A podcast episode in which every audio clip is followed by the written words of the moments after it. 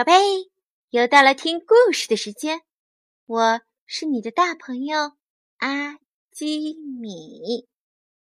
今天我们讲《西游记》的第二集——喜获金箍棒。故事开始喽！把猴子猴孙们从混世魔王那儿救了出来。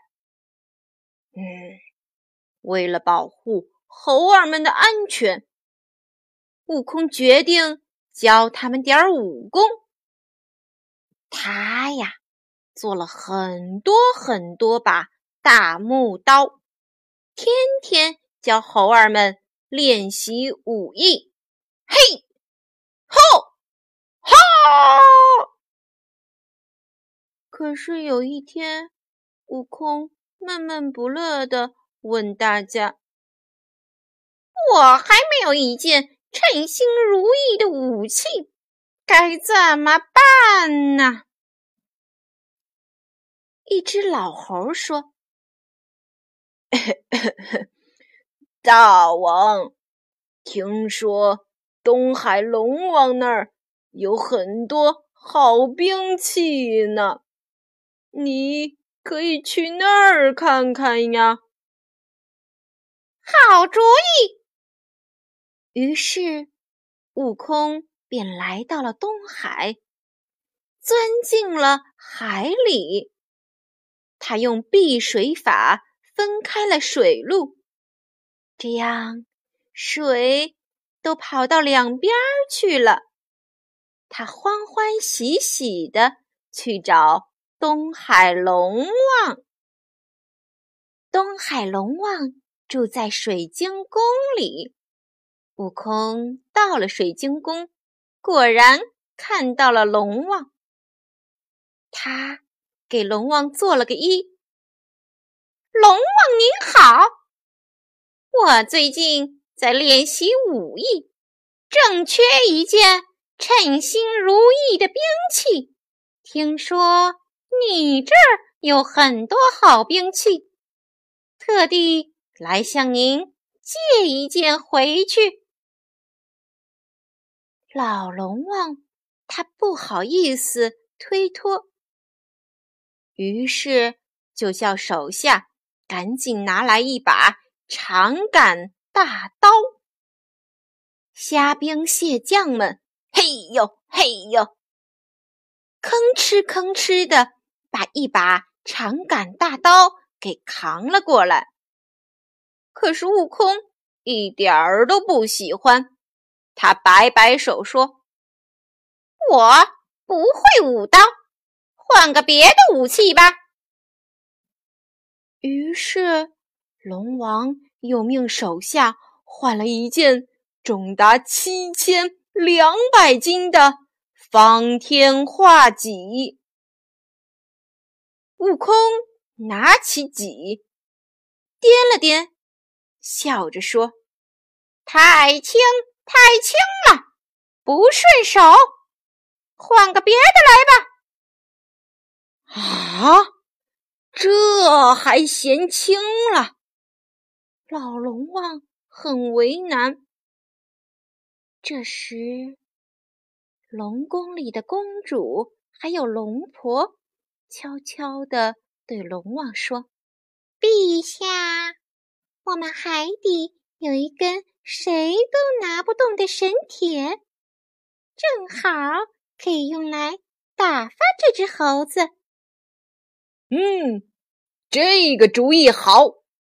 那根神铁可是谁都拿不动啊！哼哼哼，那只猴子一定也拿不动。于是龙王就叫人把悟空带到了神铁旁。这是一根两丈多高的铁柱子。通体散发着万道金光，悟空看得眼都直了。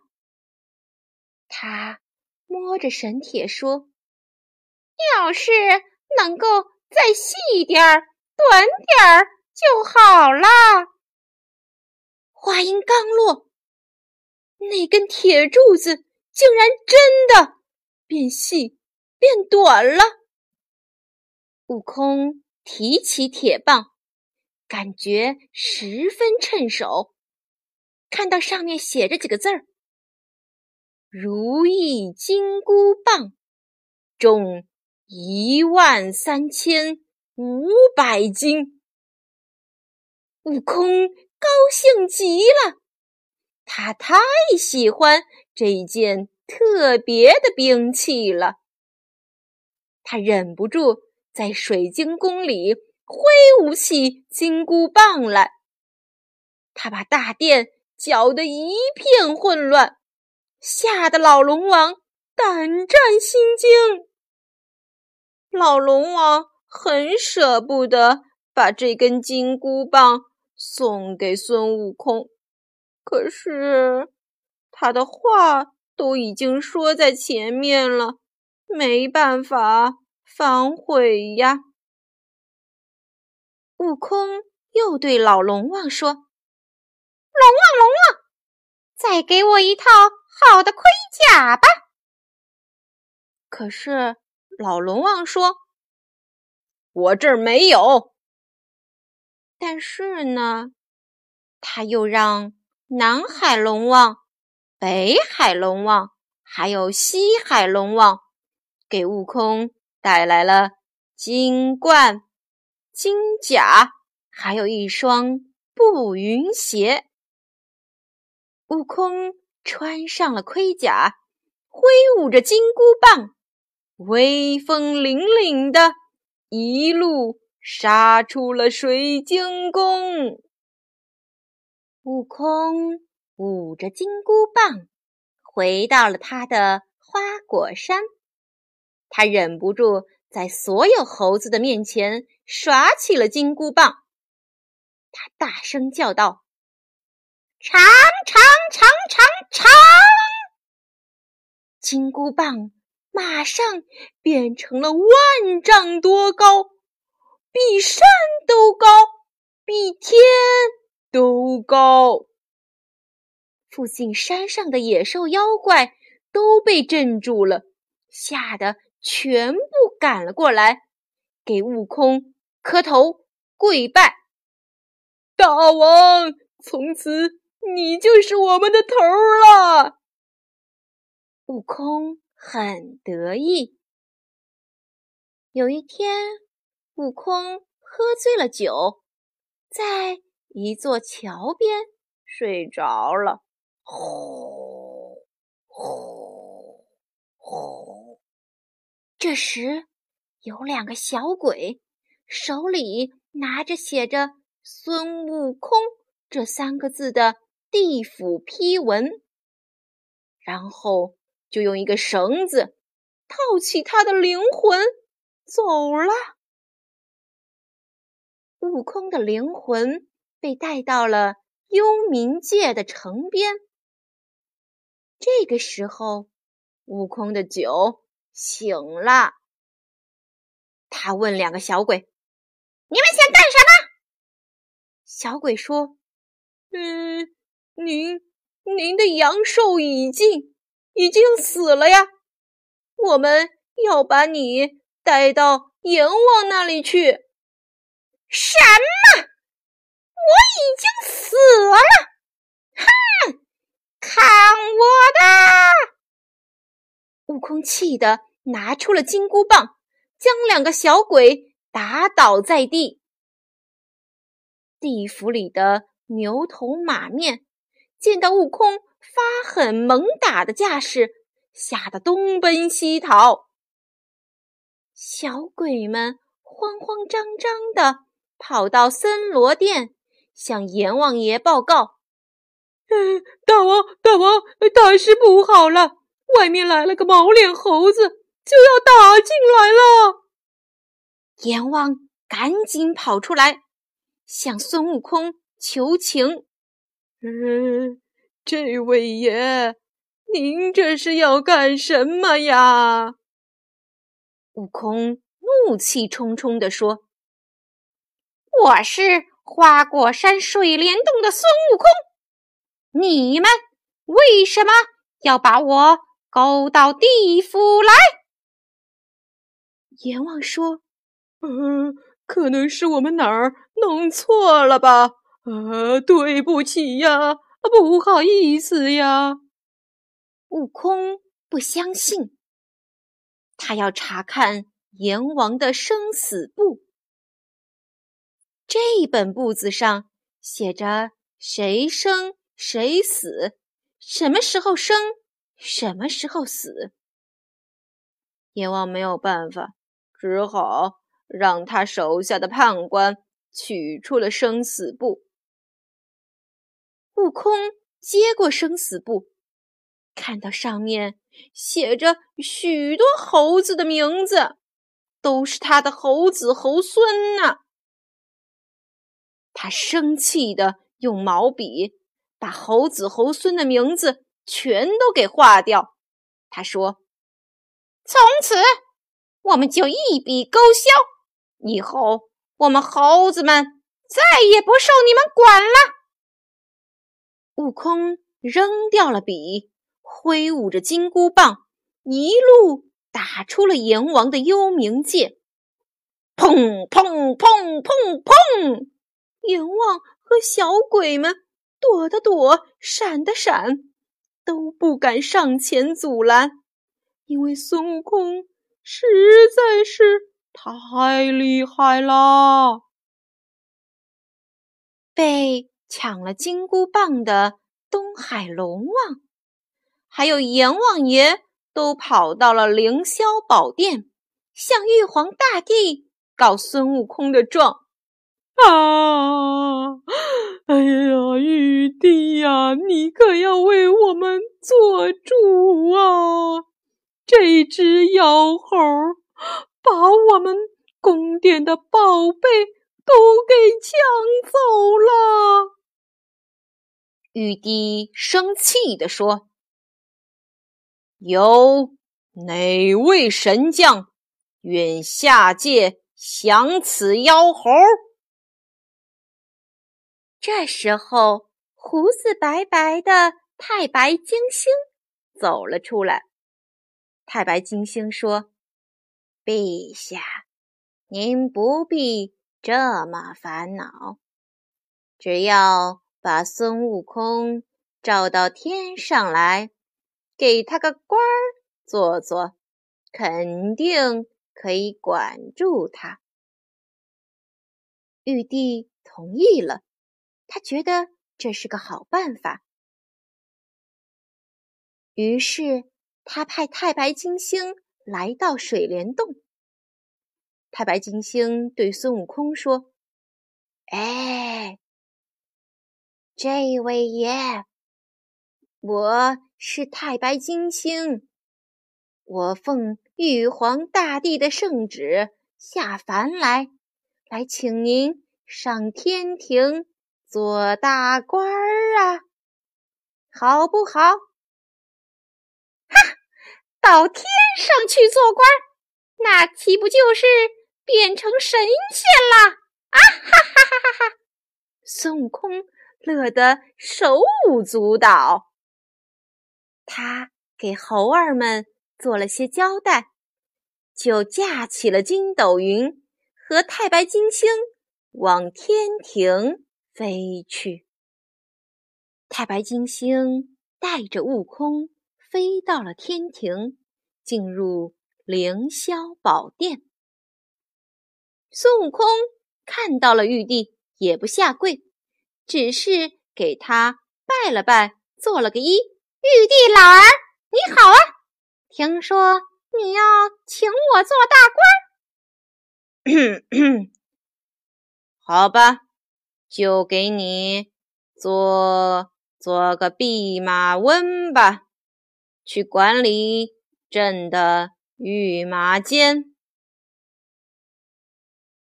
悟空以为自己真的被封了大官儿。他欢天喜地的来到御马监上任。他十分勤快，把那些天马都养得肥肥的、壮壮的。有一天，悟空和手下的监官们一起喝酒。他问手下的监官：“我现在是不是个超级大的大官儿呀？”“嗯，您，您只是个没有品级的芝麻绿豆大点儿的小官儿呀。”“啊！玉帝老儿，他他竟然骗我！”悟空非常生气，他推倒了酒桌，舞起了金箍棒。监官们吓得四处躲避。悟空太生气了，他挥舞着金箍棒，一路打出了南天门，回花果山去了。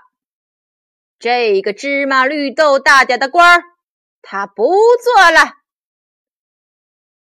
回到了他的花果山。悟空高声叫道：“猴儿们，老孙俺回来了！”猴子猴孙们见了，都过来磕头迎接。大王，大王回来了！大王万岁！大王万岁！悟空又重新做起了美猴王。一天，悟空正和猴子们喝着酒，两个独角鬼王献上了一件黄袍。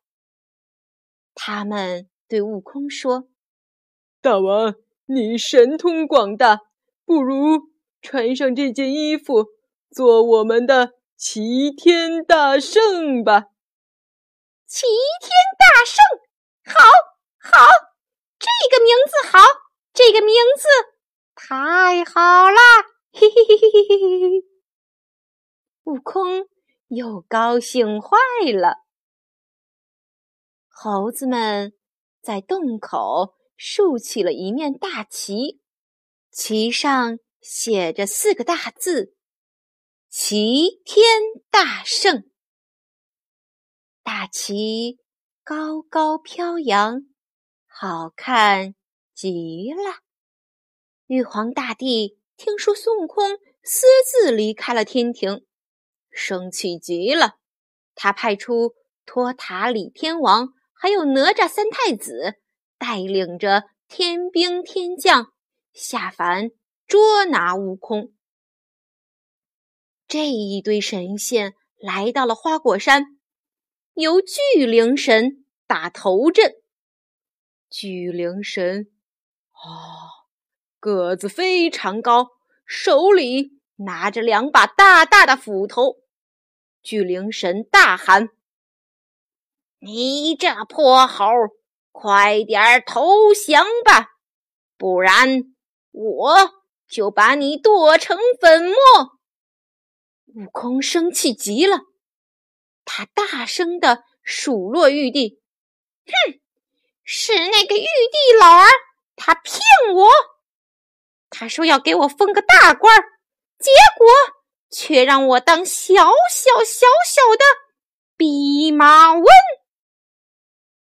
巨灵神抡起了两把大斧头，朝悟空劈头砍来。呀！只见孙悟空不慌不忙的拿出金箍棒一挡。再一棒劈了下来，只听“咔嚓”，巨灵神的斧头被劈成了两截。哪吒三太子见巨灵神败下阵来，请求出战。他的爸爸托塔李天王答应了。哪吒。真厉害，他能变出三头六臂，手里都挥舞着好多的兵器。但是呢，悟空也马上变出了三头六臂，挥舞着三根金箍棒，两个人激斗起来，场面十分壮观。悟空瞅准机会，又拔出了一根毫毛，变，他变出了一个假的悟空，正面对付哪吒，而他的真身就悄悄地绕到了哪吒身后，拿出金箍棒，一棒打中了哪吒的左臂，啊！哪吒大败而回。孙悟空又胜利啦！托塔李天王看哪吒也打不过孙悟空，只好喊退兵。哪吒向玉皇大帝报告：“陛下，那个妖猴他说要做齐天大圣，不然就要打上你的凌霄宝殿。他很厉害的。”玉皇大帝听了很生气。这时，太白金星又说：“陛下，陛下不必生气，也不必劳烦天兵，只需要封他个有名无实的齐天大圣，那不就行了？”玉皇大帝觉得很有道理。答应了太白金星的提议。太白金星又一次来到花果山，他对悟空说：“大仙呐，玉皇大帝他已经同意你做齐天大圣了，这可是个很大的官儿呀。”悟空。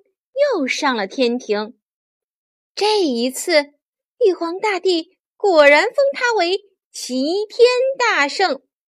嗯，很大的官儿呀！玉皇大帝还命人在蟠桃园边建了一座很气派的齐天大圣府。啊，悟空。心满意足啦，宝贝，故事讲完啦，你喜欢吗？明天我们继续《西游记》。现在，快把眼睛给闭上，准备上床睡觉喽。阿基米要为你读一首词。《浣溪沙》北宋，晏殊。一曲新词酒一杯，去年天气旧亭台。夕阳西下几时回？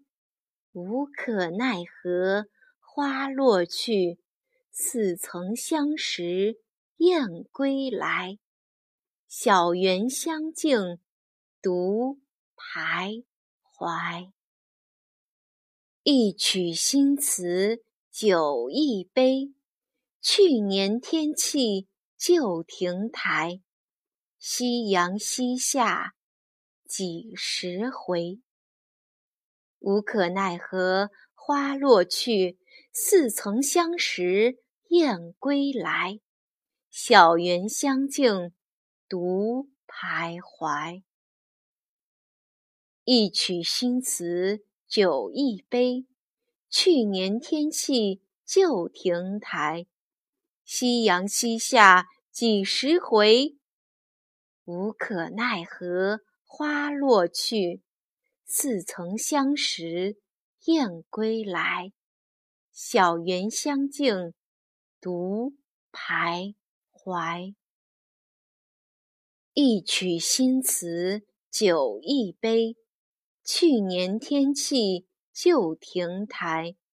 夕阳西下几时回？无可奈何花落去，似曾相识燕归来。小园香径独徘徊。宝贝，晚安。